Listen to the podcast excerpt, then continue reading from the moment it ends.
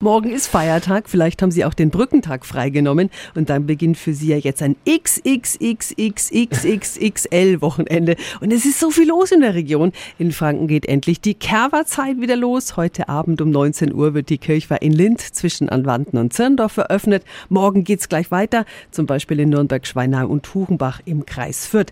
Wenn Sie lieber Wein statt Bier trinken, auf dem Erlanger Schlossplatz beginnt heute das Erlanger Weinfest. Eröffnung ist um 18.30 Uhr durch Oberbürgermeister Bürgermeister Florian Janik samt fränkischer Weinkönigin. Und bei mir in Rostal wird's nostalgisch, muss ich auch noch erwähnen.